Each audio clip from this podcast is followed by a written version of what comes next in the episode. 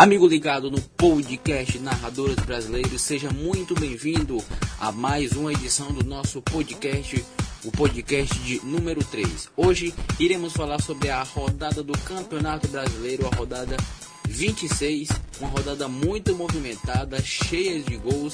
Vamos falar também das declarações de Renato Gaúcho e de Jorge Jesus, que nos últimos dias as coletivas de imprensa desses dois técnicos foram bastante badaladas. E ainda vamos falar sobre o Campeonato Brasileiro da Série B. Então fique ligado que o nosso podcast já está no ar.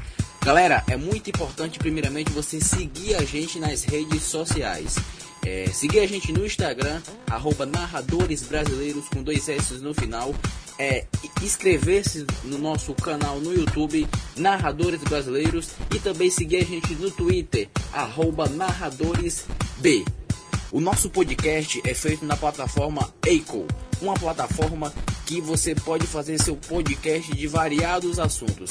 Essa plataforma é uma ferramenta que você pode fazer seus podcasts e distribuir para demais agregador, agregadores de podcasts como Spotify, Deezer e muitos mais. Então, para você que, que, quer fazer o podcast, o seu podcast de qualquer tema, é, inscreva-se já, faça sua conta no Eiko para é, ter o seu podcast disponível para seus amigos, para seus colegas e para compartilhar com quem você quiser. Hoje estou aqui com Helenaldo Silva.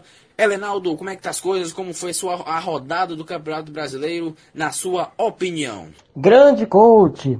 É um prazer novamente estar aqui em mais uma edição desse podcast. Bom, uma rodada bem movimentada, alguns jogos previsíveis, outros nem tanto.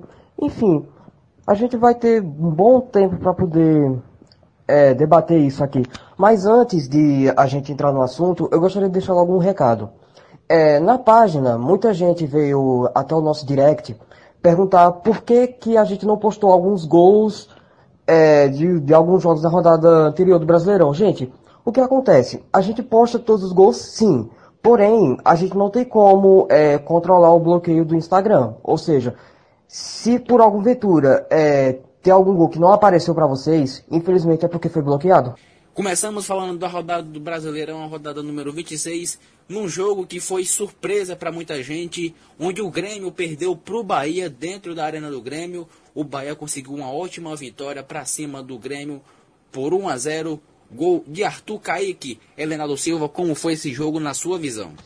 Foi uma partida feliz pro Bahia, apesar de que, tipo, uma coisa que não, é, que não me saiu da cabeça vendo aquele jogo foi o baixo público na arena do Grêmio. Parece, é, com a fase que o time está é, em semifinal do Libertadores e parte de cima da tabela, eu esperava que fosse um bom público na arena, na arena quarta-feira. Mas não era bem isso. Você viu, se você viu o jogo, dava para ver que as, as arquibancadas estavam quase todas vazias. Parecia até que a torcida já estava prevendo o resultado do jogo. O time tentou, não, não, não conseguiu criar muitas chances. O Bahia acabou se dando bem com o pênalti e venceu o jogo no fim. Pela estreia de Wagner Mancini com a, no comando técnico do Atlético Mineiro, o time mineiro ficou apenas no empate com o CSA por 2 a 2 O jogo foi bastante movimentado, o jogo foi no Rei Pelé, na casa do CSA. O Atlético Mineiro conseguiu até a virada para cima do CSA, tá certo? O CSA é, abriu o placar com o Alexandro e com um a mais, é, com a menos o Atlético Mineiro ainda conseguiu o empate com a equipe do CSA. Como é que você viu, Helenaldo, essa estreia de Wagner Mancini no comando do, do Atlético Mineiro? E se, o, e, e, e se esse empate é, entre CSA e Atlético Mineiro saiu com sabor de derrota para o Atlético Mineiro? Pro Atlético Mineiro com certeza não, mas pro CSA sim. Com relação ao Wagner Mancini, ele me surpreendeu bastante, pois é, com a fase do time a estreia dele, sinceramente, eu esperava uma derrota, tendo em vista que o jogo era contra o CSA lá no Rei Pelé, um, é, onde o CSA consegue jogar muito bem é, em casa. Eu esperava mais da equipe, do, é, da equipe de Maceió, esperava mesmo, mas o empate até que foi de bom tamanho para o Atlético Mineiro, mas para o CSA, sem dúvida alguma, foi com um sabor de derrota. Outro destaque dessa partida foi o Jonathan Gomes, que mais uma vez, Reinaldo, conseguiu marcar um gol e ele está mantendo uma boa regularidade de partidas. E o jogo, um dos jogos mais emocionantes da rodada, foi entre Flamengo, Fortaleza e Flamengo no Castelão em Fortaleza, onde a equipe rubro-negra, o líder do campeonato, venceu a equipe do Fortaleza por 2 a 1 é, de virada, um jogo que teve pênaltis polêmicos é, por dois lados, tanto do lado do Fortaleza quanto pelo lado da equipe flamenguista. E vamos analisar agora essa partida, primeiro pelo lado do Fortaleza, Leonardo, o que, é que você gostaria de destacar pelo lado da equipe cearense? O Fortaleza jogou melhor, infinitamente melhor. Sobre usar o fator casa, a torcida apoiou o time, empurrou. Enfim, o Fortaleza brigou pelo resultado até o fim. Mesmo sendo torcedor rubro-negro, eu tenho que admitir, foi uma pena o Fortaleza ter perdido, pois do jeito que estavam, até que eles mereciam a vitória ou pelo menos o ponto do empate. É, o Fortaleza fez, fez muita frente à equipe do Flamengo. Fortaleza teve algumas ótimas oportunidades. Teve um chute de falta que o Diego Alves fez uma bela defesa. É, quando o jogo estava 1 a 1 já a equipe, as duas equipes empatadas, o, teve um cruzamento que veio da esquerda do ataque da equipe do Fortaleza para o meio da área, onde o René conseguiu botar a bola para escanteio, né? Muita gente pensou que o Edinho tinha perdido o gol mas foi o René que tirou aquela bola e botou para escanteio. Enfim, o Fortaleza fez muita frente à, à equipe do Flamengo, muitas vezes mar, é, levando a marcação até alta, agredindo mesmo a equipe do a equipe carioca. É, o Castelão recebeu um grande público, um grande público. Sempre é, a torcida de, do Fortaleza faz grandes festas quando o time joga em casa. O Flamengo passou por diversos apuros, Helenaldo. Gostaria que você analisasse essa partida do Flamengo nessa noite de quarta-feira. Tecnicamente foi um jogo fraco para o Flamengo. Os desfalques, os desfalques fizeram falta.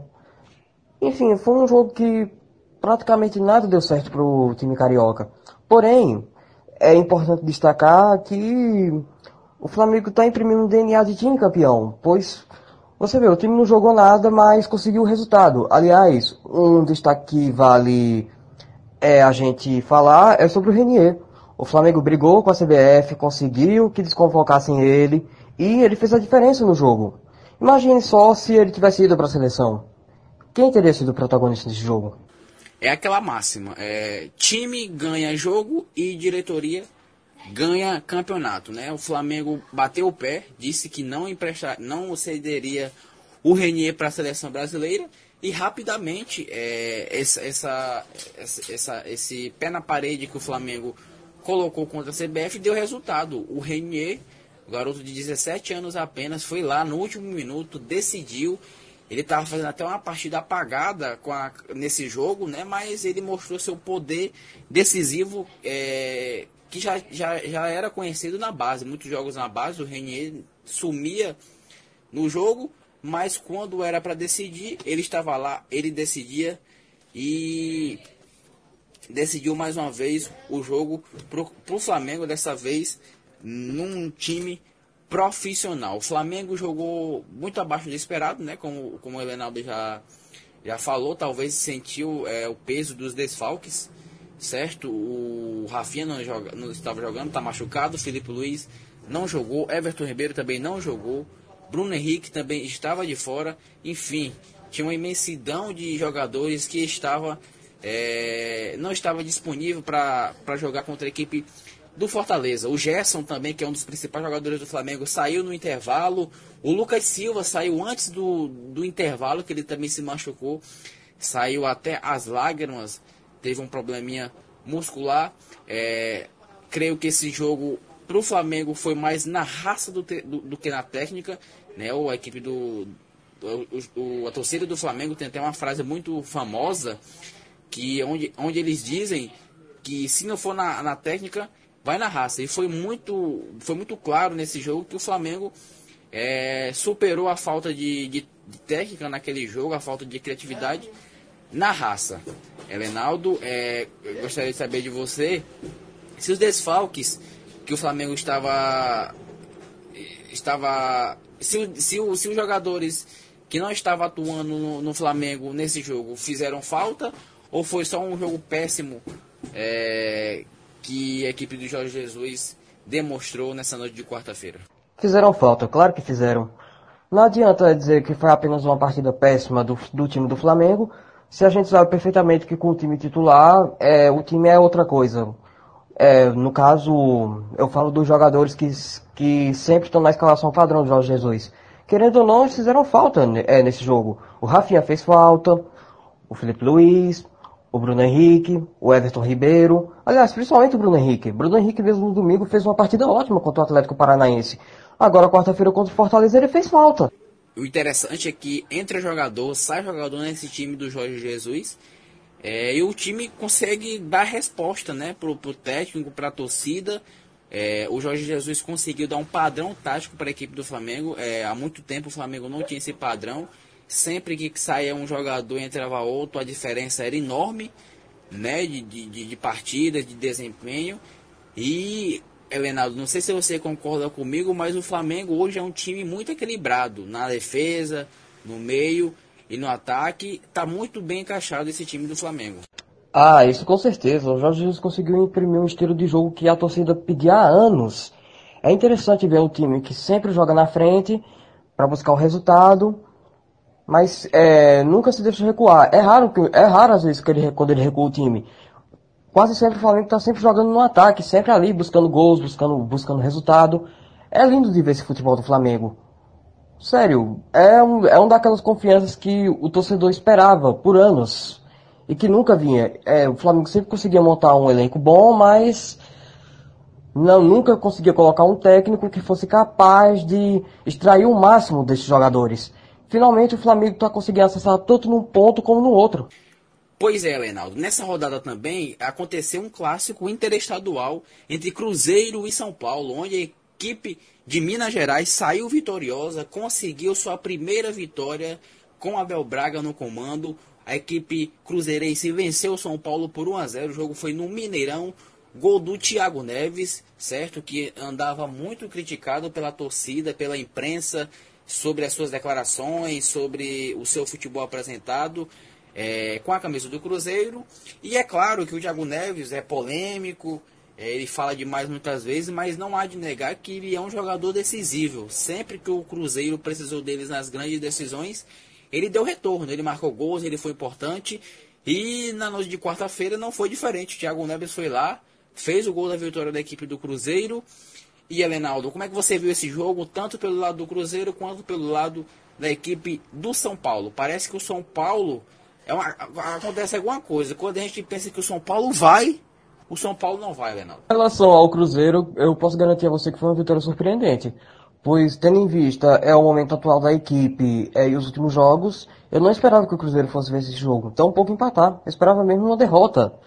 O time do São Paulo vinha embalado do, é, da vitória contra o Corinthians no domingo. Ou seja, dava pra, dava pra esperar um jogo tecnicamente ótimo para a equipe paulista. Mas não foi isso que a gente viu. Aliás, é, sobre o Cruzeiro ainda, é, é importante destacar o Thiago Neves. Thiago Neves, um jogador medalhão, praticamente o protagonista dessa equipe atual do Cruzeiro, protagonista da, é, da demissão do Rogério Ceni e finalmente resolvendo alguma coisa para o time. É interessante ver esse lado. Finalmente ele está demonstrando que serve para alguma coisa. Desculpem, mas é exatamente o que eu penso sobre o momento atual dele. Agora, com relação ao São Paulo, não dá para entender essa montanha russa que vive o time tricolor. Vence um clássico para perder para um time que está no Z4. Como, como o São Paulo consegue isso? Sério, não, tem, não dá para entender. É, a equipe do Cruzeiro jogou, ao meu ver, jogou muito bem a, a partida. O Egídio foi um destaque principal, Lenaldo. E para falar mais desse, desse jogo, dessa partida, Vamos chamar o nosso amigo Charles, que vai trazer todos os detalhes dessa partida. Beleza, Charles? Muito bem, amigos do NBO, é, obrigado pela oportunidade aqui. Gustavo, Helenaldo, Henrique Paiva, Leonardo Lustosa. Vamos explanar um pouco a respeito desse jogo disputado na última quarta-feira entre Cruzeiro e São Paulo. É, o Cruzeiro venceu o São Paulo por 1 a 0 um jogo que foi a melhor atuação do Cruzeiro desde a chegada do Abel Braga e a pior atuação desde a chegada do Fernando Diniz pelo lado do São Paulo, né? Coincidência que os dois estavam fazendo seu quinto jogo, né? Primeira vitória do Cruzeiro, sob o comando do Abel Braga, e a primeira derrota do São Paulo, sob o comando do Fernando Diniz. Surgiu uma brincadeira no, nas redes sociais na quarta-feira, no dia da partida, é que o Cruzeiro indagava o São Paulo com a seguinte pergunta, né? São Paulo, você prefere perder três pontos em 2019 ou perder seis pontos em 2020? Porque o Cruzeiro, como é de conhecimento de que acompanha o futebol, né, minimamente, é, o Cruzeiro é possivelmente o maior freguês de São Paulo no Brasileirão desde que este campeonato passou a ser disputado no formato de pontos corridos. Né? Mas nesse ano o Cruzeiro, no confronto direto com o São Paulo, venceu um jogo e empatou outro. Então essa superioridade né, numérica, desde que o Brasileiro começou a ser disputado em pontos corridos em 2003, não se deu nesse ano de 2019. Quanto à partida em si, nós vimos um Cruzeiro tentando imprimir um ritmo de marcação alta em cima da defesa do São Paulo, que as, é, em algumas oportunidades se embananou com a bola, né? o Thiago Volpe, muitas vezes apertado pelo Fred, né, pelo, pelo, pelo Thiago Neves, a defesa do São Paulo quebrando a cabeça para tentar sair jogando né, e se livrar dessa marcação do Cruzeiro. Cruzeiro, por sua vez, além de tentar essa marcação alta, é, conseguia descer bastante pelos lados, só que pecava muito no último passe que permitiria uma finalização mais clara né, sobre a meta do Thiago Volpe. O São Paulo, com o poderio ofensivo que tem, com tanto jogador bom, que já tem a sua qualidade técnica aprovada né, ao longo da carreira, ao, por exemplo, do Hernanes, né, o Igor Gomes que agora vai está né, tá surgindo da base, né, o Anthony, Daniel Alves, né, esse, esse dispensa comentários, mas o São Paulo mesmo com todo esse elenco não conseguiu é, criar dificuldades para o Cruzeiro, tanto no primeiro quanto no segundo tempo. É, tanto que as principais jogadas do São Paulo surgiram em chutes de fora da área do Tietê, do próprio Daniel Alves, uma, uma chegada do Pato que o Fábio pegou. Então isso é muito pouco para uma equipe que luta pelo G4, tenta a vaga direta na Libertadores se você fosse olhar o jogo de ontem sem observar os resultados do Campeonato Brasileiro, a tabela de classificação, você poderia deduzir que o São Paulo que está lutando para não cair e o Cruzeiro que está lutando pelo G4. No segundo tempo, nós vimos o, o, Cruzeiro de novo tentando imprimir o mesmo ritmo ofensivo que foi destacado aqui, que aconteceu no primeiro tempo. E o gol saiu aos 13 do segundo tempo, um cruzamento lá pelo lado é, direito do, do, do ataque, né? O Marquinhos Gabriel cruzou e o Thiago Neves sozinho, a marcação de São Paulo, que costuma tomar poucos gols do brasileiro, cometeu um erro imperdoável e o Thiago Neves aproveitou essa falha, né? A partir daí o Cruzeiro, com o resultado no bolso, né? Então tentou se defender e conseguiu de uma forma é, brilhante, né? O Dedé teve uma boa atuação, né? O Egídio teve uma boa partida ontem, né? O Egídio tão criticado. E o São Paulo, mais uma vez, não conseguiu dar trabalho para os anos da casa dificuldades no meio-campo, mesmo com as entradas do Igor Gomes no segundo tempo, né, do próprio Vitor Bueno, que entrou no lugar do Ranfran, que é uma preocupação, porque é o segundo jogo que o Ranfran sai machucado durante o jogo, né? É, a, a, entrada do Lisieiro, que é um volante de melhor passe em comparação com o Luan, mas é, nada adiantou para o São Paulo. Se você for olhar os números, né, o Cruzeiro teve mais finalizações, 12 a 7, né?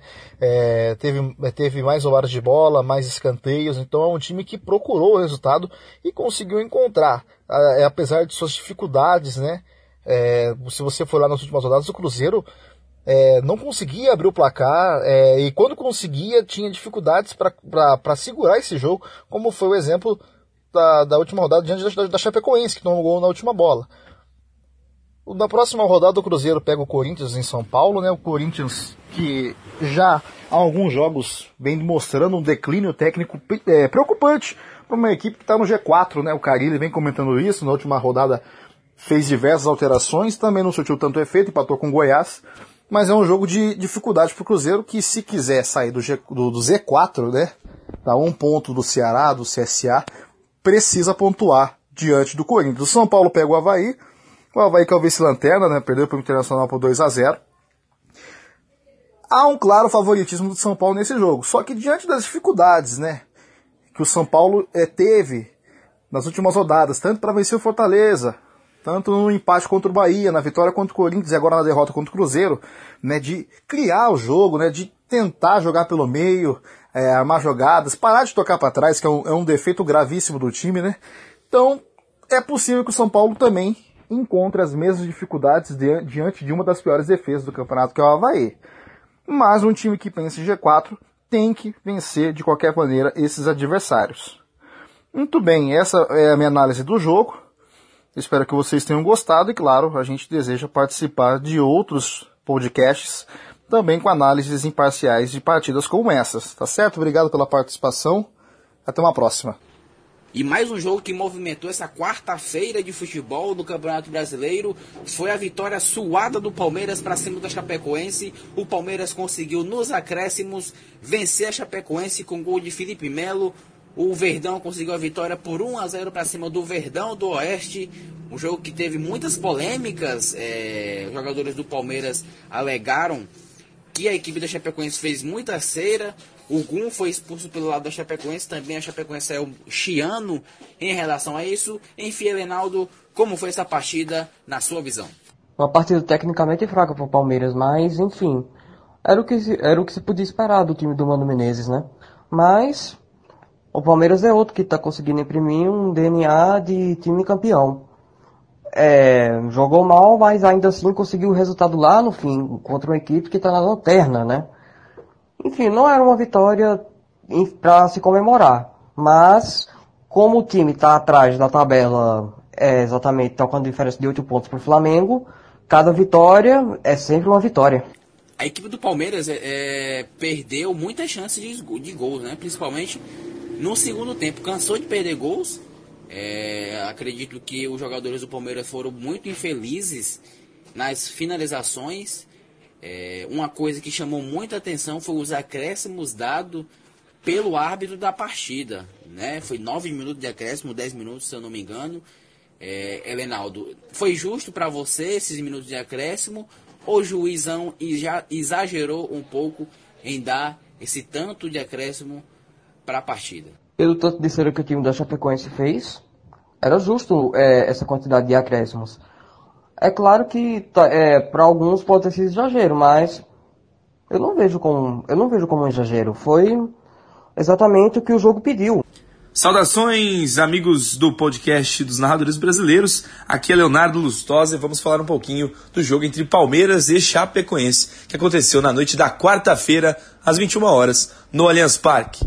Palmeiras venceu a equipe da Chapecoense por 1 a 0 com gol de Felipe Melo, gol no apagar das luzes. Vamos contar um pouquinho da história do jogo. Na primeira etapa, o Palmeiras sofreu bastante. Não conseguia criar por conta da linha de 5 que a Chape armou.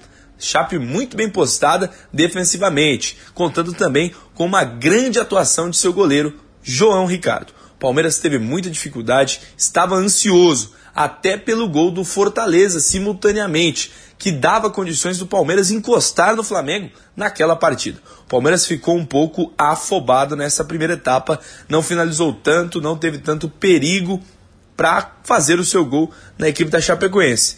E essa ansiedade foi se acumulando.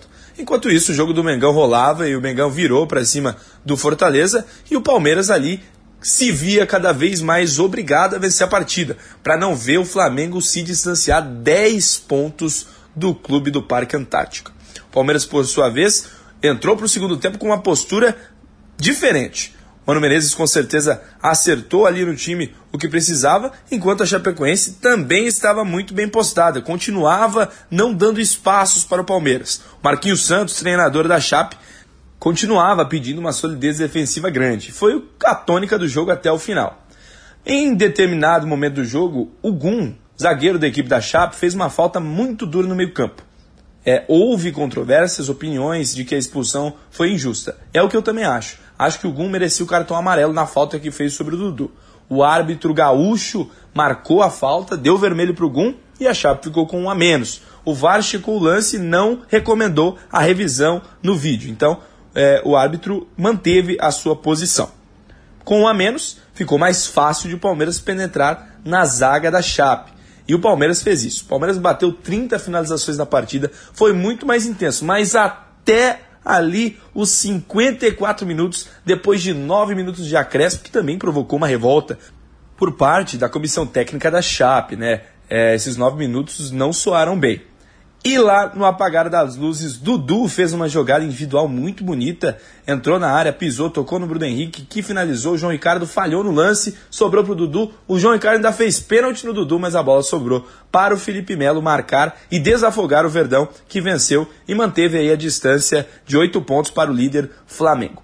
O destaque para mim da partida foi ele, Dudu, um ótimo jogo, não se escondeu e teve bons lances a favor do Palmeiras. O destaque negativo da equipe do Verdão, ao meu ver, foi Daverson, que entrou como titular, teve oportunidade, mas nada fez. Ainda deu lugar a Henrique Dourado aí na segunda etapa.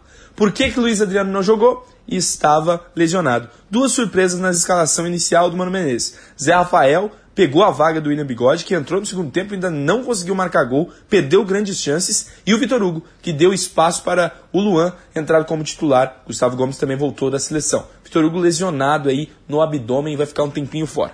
Esse foi o jogo do Allianz Parque. Palmeiras 1, 0 Chapecoense. O resultado foi justo porque o Palmeiras foi muito melhor na partida, principalmente no segundo tempo. Obrigado, senhores. Fiquem aí com a programação do podcast dos narradores brasileiros e até a próxima. Pois é, Reinaldo. Nessa rodada também teve o grande clássico carioca, um dos clássicos mais charmosos do Brasil. Vasco e Botafogo jogaram em São Januário. É um jogo muito bem movimentado, um jogo que foi muito. É, deu prazer assistir esse jogo, por conta que foi é, bem movimentado. O Vasco conseguiu a vitória para cima do Botafogo por 2 a 1 Os gols marcados pela equipe vascaína foi de Bruno Gomes e um golaço do Ribamar. Lembrou até o Robin. O Ribamar trouxe para a esquerda e bateu um, sem chance para o Diego Cavalieri. E o Botafogo conseguiu descontar com o Marcelo Benevenuto.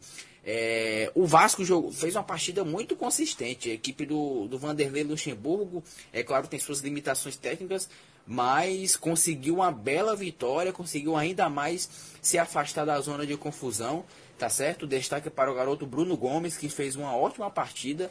O Ribamar também, não, não só pelo gol, mas também por participar muito bem do jogo, fez outra grande, fez outra grande partida. Então, tal que quando ele saiu é, para ser substituído, saiu aplaudidos pela galera do Vasco. E a estreia do Alberto Valentino foi como ele planejava, né? Que o Botafogo tinha certos desfalques, perdeu até jogadores durante a partida por contusão e resultado muito ruim pelos lados do Botafogo. Um ponto a ressaltar pelo lado do Botafogo foi a dupla de zaga, Marcelo Benevenuto e Canu jogaram muito bem, principalmente o Marcelo Benevenuto, não só pelo gol, mas também pela partida segura. E mais uma vez o Diego Cavalieri foi destaque é, pelo lado do Botafogo, porque se não fosse ele, com certeza o Botafogo ia pegar mais gols, mais uma grande atuação de Diego Cavalieri. Helenaldo, analise o clássico carioca para a gente. Cara, um dos poucos jogos do Brasileirão que deu gosto de assistir do começo até o fim. Foi interessante ver que é, o Vasco se impôs no clássico. Jogou muito bem do começo ao fim. É, o Bruno Gomes é, jogou uma ótima partida. O Ribamar também, aliás, com relação ao Ribamar, eu sinceramente achava que o Thales Magno fosse fazer falta, mas o Ribamar deu conta do recado, principalmente pelo golaço que ele fez.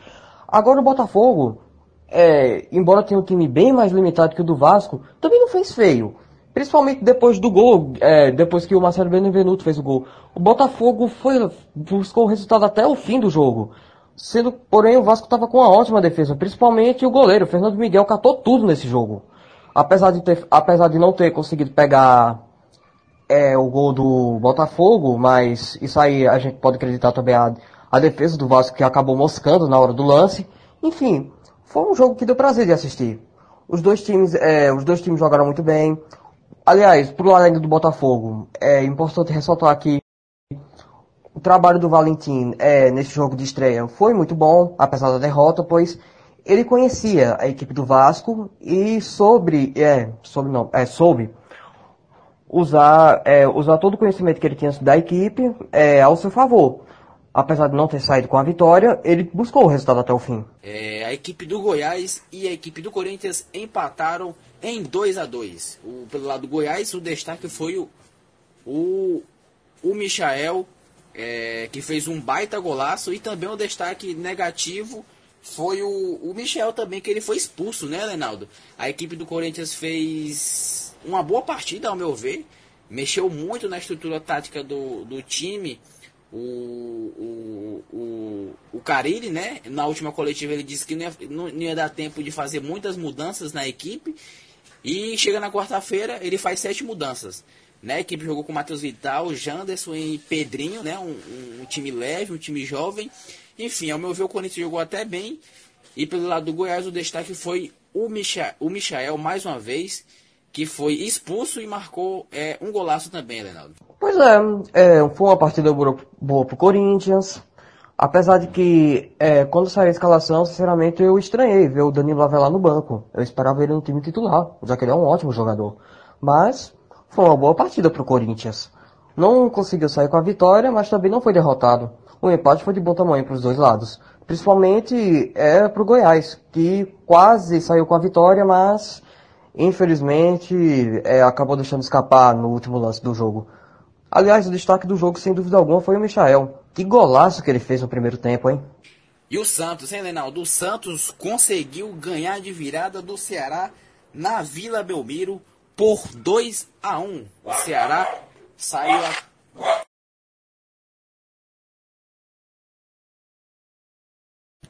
O Ceará saiu até na frente com o garoto Lima, o garoto que está emprestado do Grêmio para a equipe do Ceará para a equipe do Ceará e o Ceará não resistiu ao forte ataque da equipe do Santos, a, o forte volume que a equipe da Vila consegue implementar jogando aos seus domínios. É, a equipe do Santos saiu até perdendo no primeiro tempo, virou o intervalo do primeiro para o segundo perdendo. Quando acabou o primeiro tempo, a torcida até vaiou a equipe Santista. Mas, Elenaldo, a equipe do Santos conseguiu a vitória, conseguiu a vitória de virada. O destaque para o Sanches, que deu duas assistências, tá certo? Esse uruguaio é um dos destaques do Campeonato Brasileiro. Ele e o Pituca, para mim, são dos melhor, os melhores jogadores do Santos na temporada. Joga muita bola esse, esse uruguaio. E para analisar mais essa partida, vamos é, contar com a, com a participação do Henrique Paiva.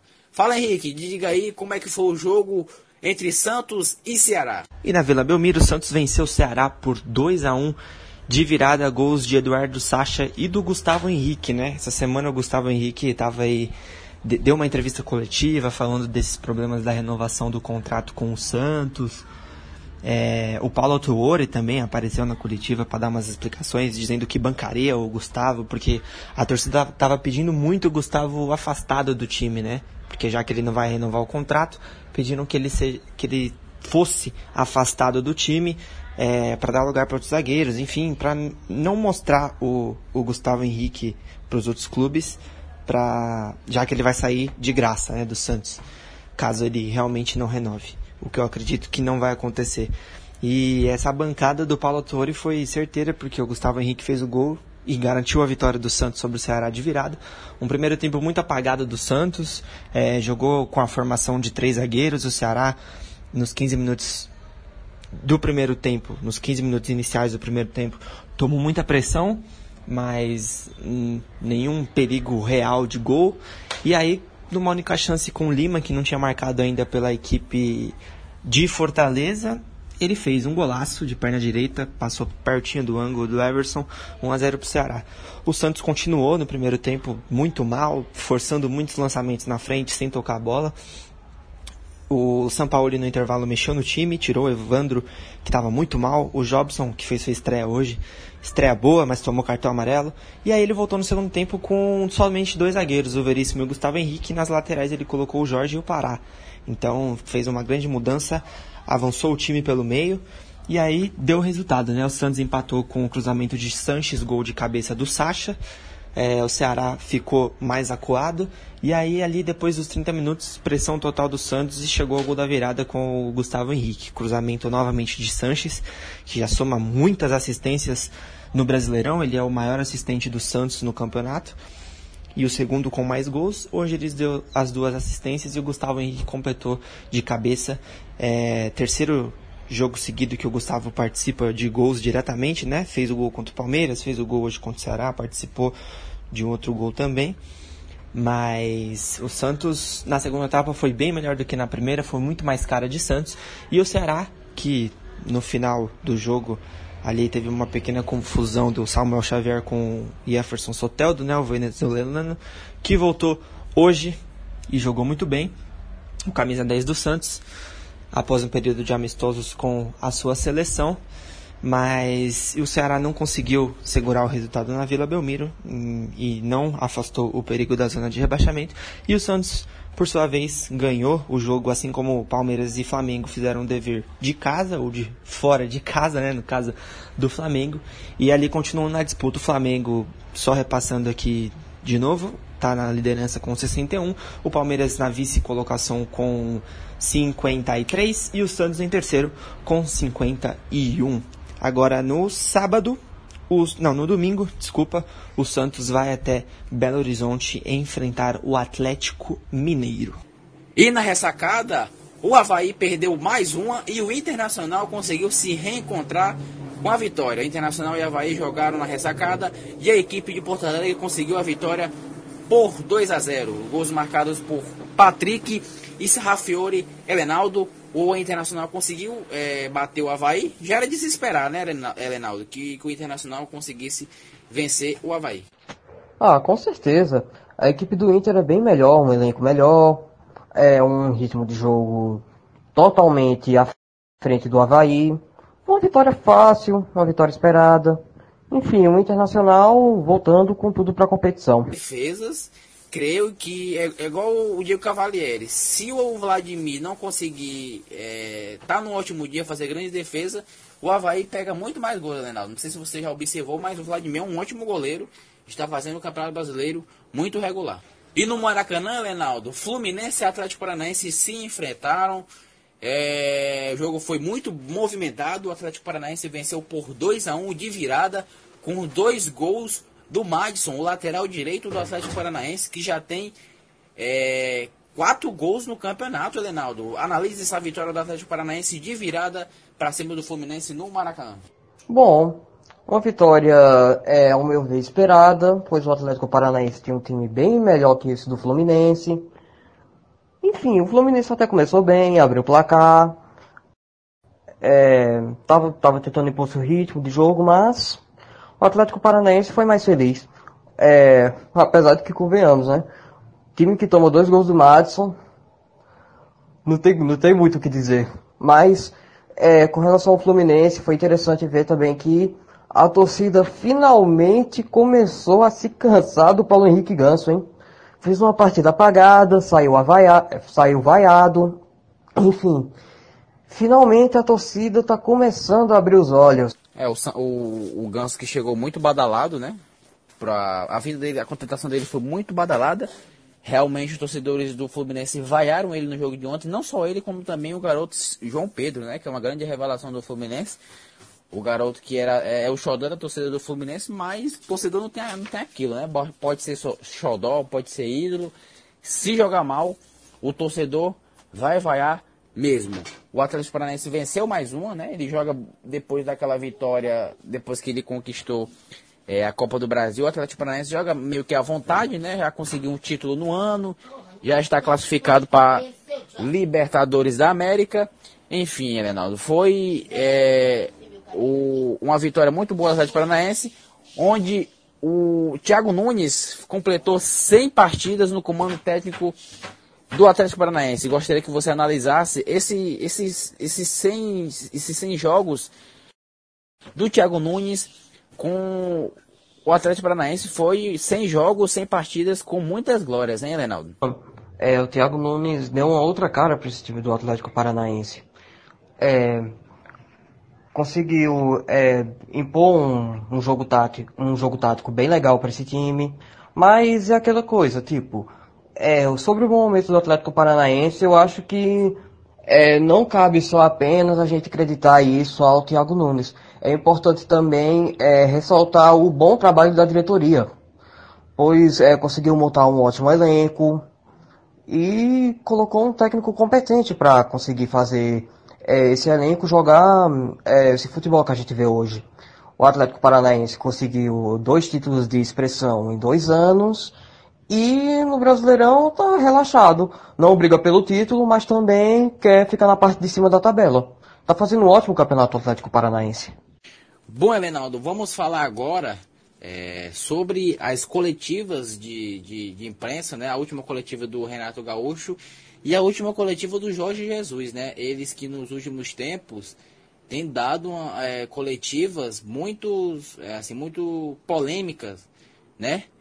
É, em relação ao estilo de jogo de cada equipe, ao VAR e ao futebol brasileiro. Vamos começar primeiro sobre a declaração que o Renato Gaúcho deu ontem, é, na última quarta-feira, onde é, que ele disse que apenas cinco times brasileiros é, jogam um belo futebol. Se não me engano, cinco ou quatro times. Vou citar, vou citar os times que ele disse.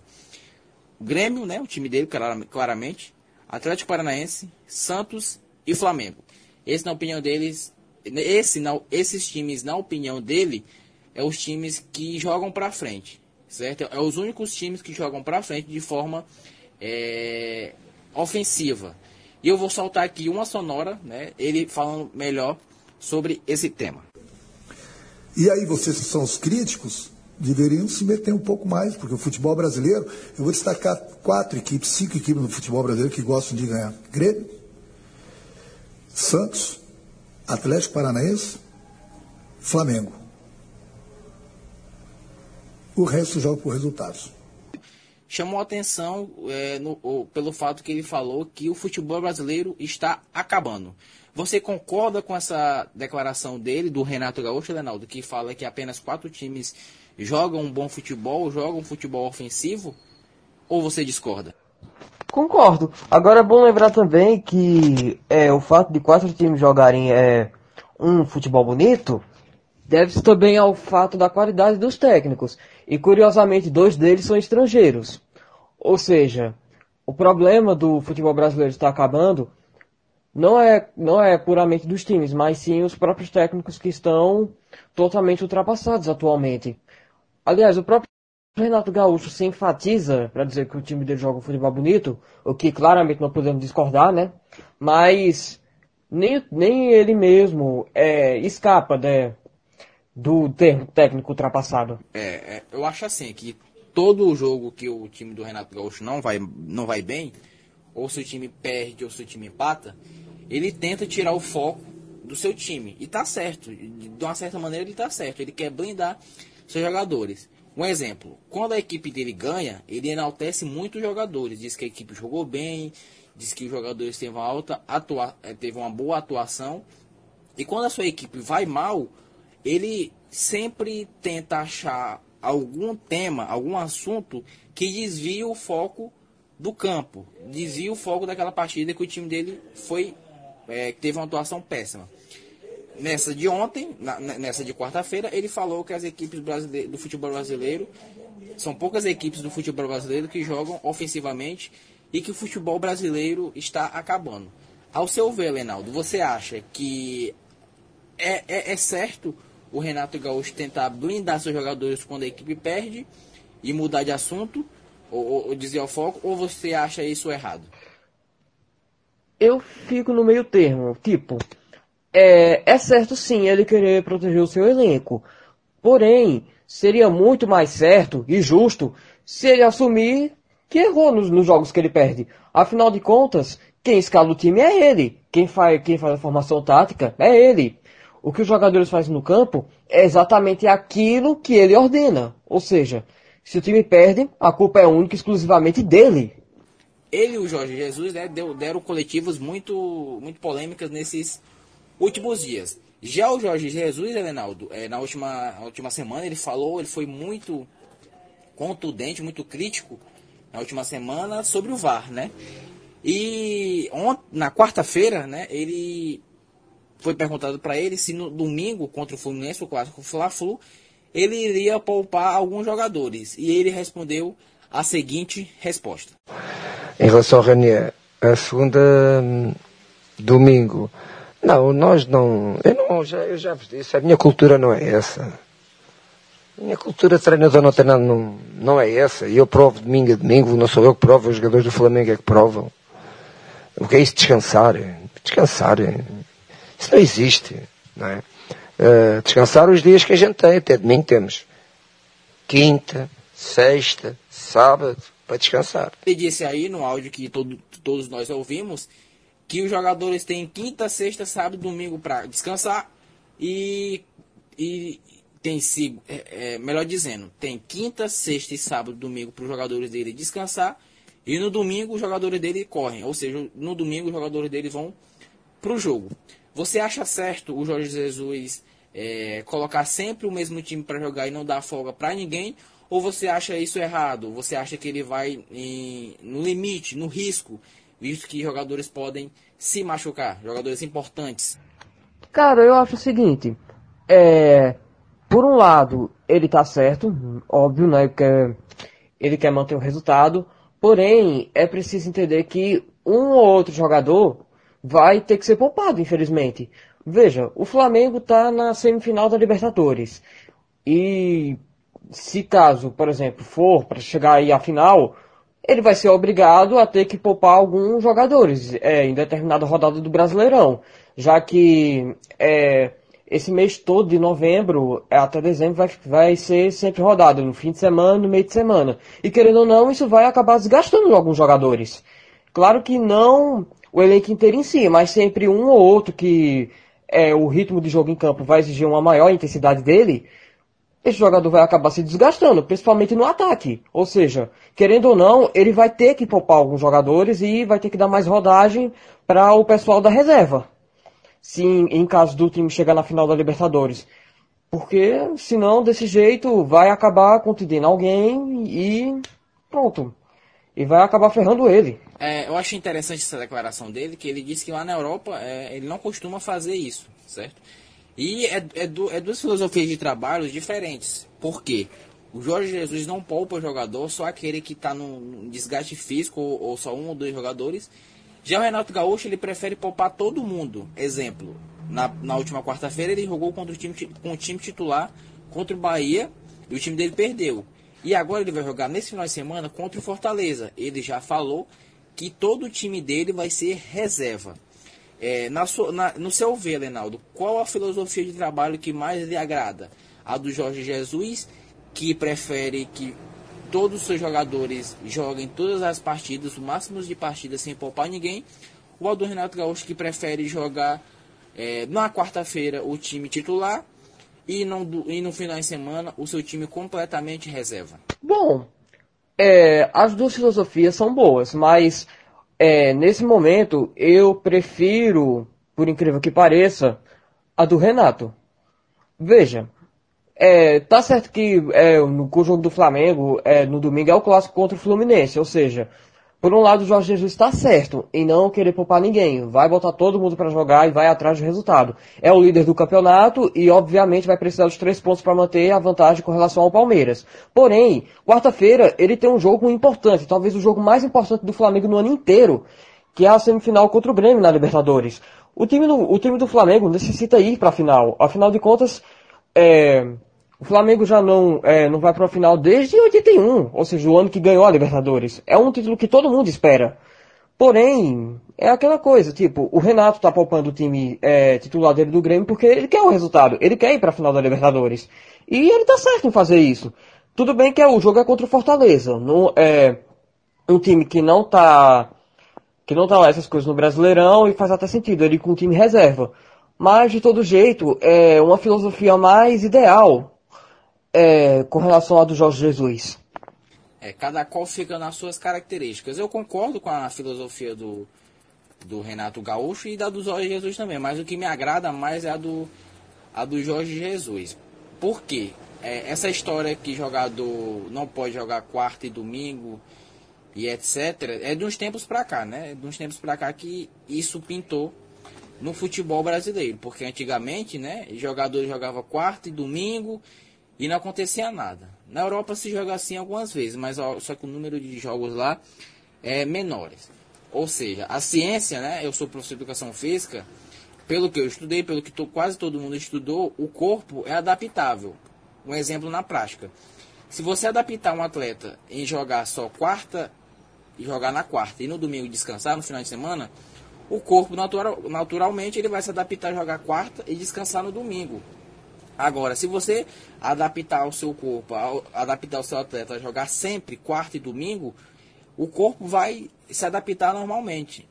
É, por isso, por, por esse fator, é, que eu concordo com, com o Jorge Jesus. Né? Também não discordo do Renato Gaúcho, ou seja, cada qual é, vai na sua, na sua filosofia. Muito bem, Leonardo. Agora a gente vai falar, a gente vai passar para vocês, para você e para vocês, ouvintes do nosso podcast, é, a tabela do Brasileirão e o próximo e, e, a próxima rodada, os jogos da próxima rodada. O Flamengo é o líder do Campeonato Brasileiro com 61 pontos, seguido pelo Palmeiras com 53. Em terceiro tem o Santos com 51. E fechando o, Z4, o G4 tem o Corinthians com 44. Em quinto tem o São Paulo com 43. Em sexto tem o Internacional com 42. Em sétimo o Grêmio com 41, em oitavo o Bahia com 41, em nono o Atlético Paranaense com 38, em décimo o Goiás com 37, em décimo primeiro o Vasco com 34, em décimo segundo o Atlético Mineiro com 32, em décimo terceiro o Botafogo com 30, em 14 o Fluminense com 29, em 15 o Fortaleza com 28, em 16 o Ceará com 26 e abrindo a zona de rebaixamento em 17 o CSA com 26, em 18 o Cruzeiro com 25, na vice-lanterna o Havaí com 17 e o Lanterninha e o vigésimo colocado a equipe da Chapecoense. Vamos passar agora para vocês a rodada a rodada 27 do Campeonato Brasileiro que tem sua abertura no sábado. Às 5 horas no Castelão jogam Fortaleza e Grêmio. No sábado também às 7 horas jogam Cruze... Corinthians e Cruzeiro na Arena Corinthians.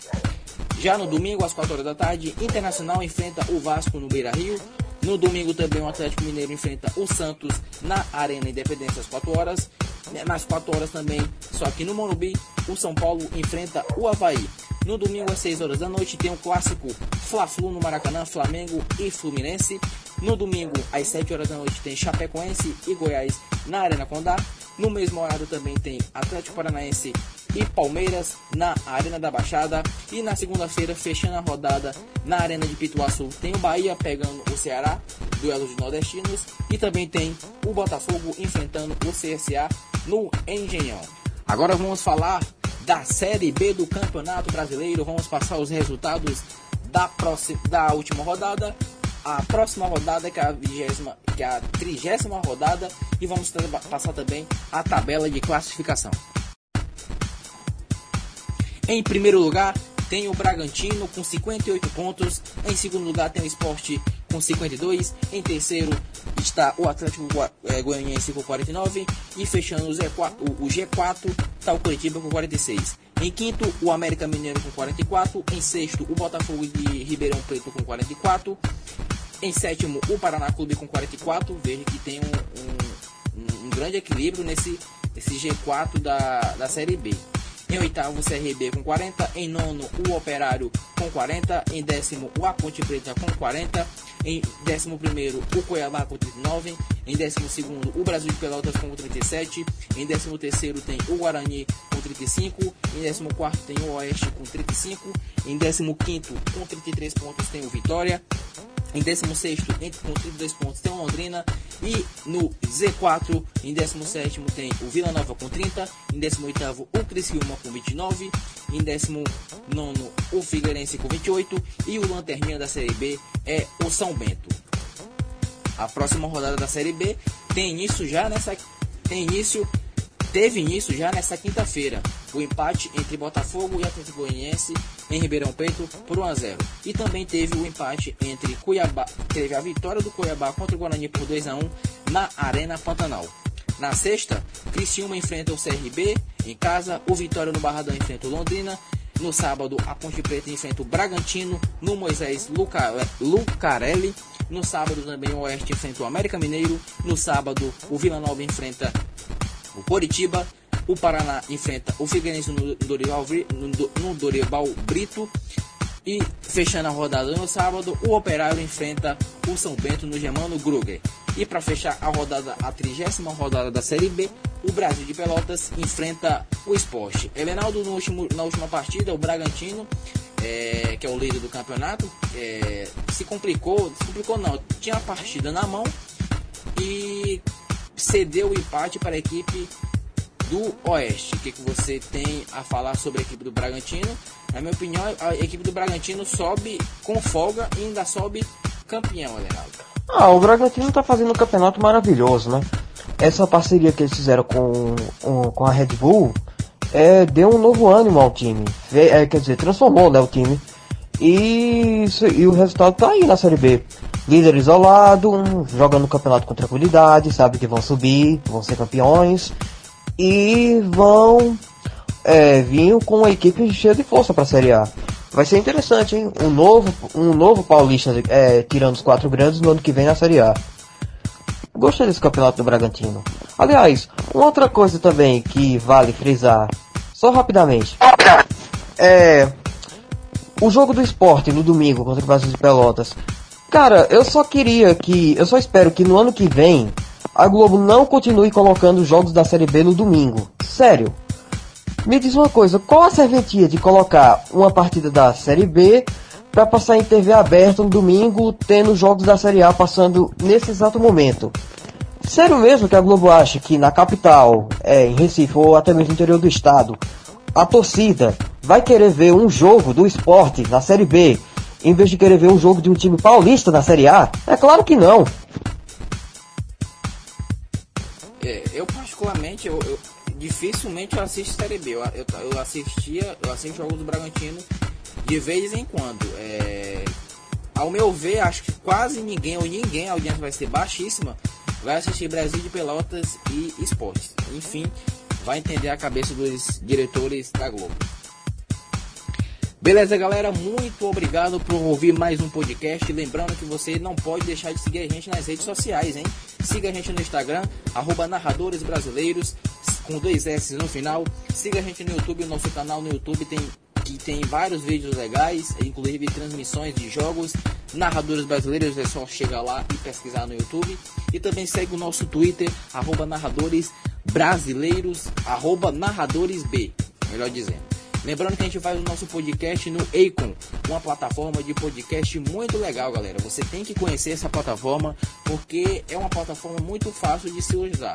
Vou explicar para você como é que funciona. Você chega lá, digita Acon no, eh, no, no Google e lá facilmente você se cadastra e você pode gravar seus podcasts e distribuir em várias plataformas como Spotify, Deezer e Google Podcasts. É muito fácil, você entra, se cadastra e pode mandar o seu podcast para vários agregadores de podcast e compartilhar com a galera também diversos temas. Beleza, galera? Muito obrigado por estar até aqui. Valeu, Leonardo. Valeu, Rick. Valeu, Charlie. Valeu, Leonardo. Valeu, Leonardo. Muito obrigado pela audiência. É nóis.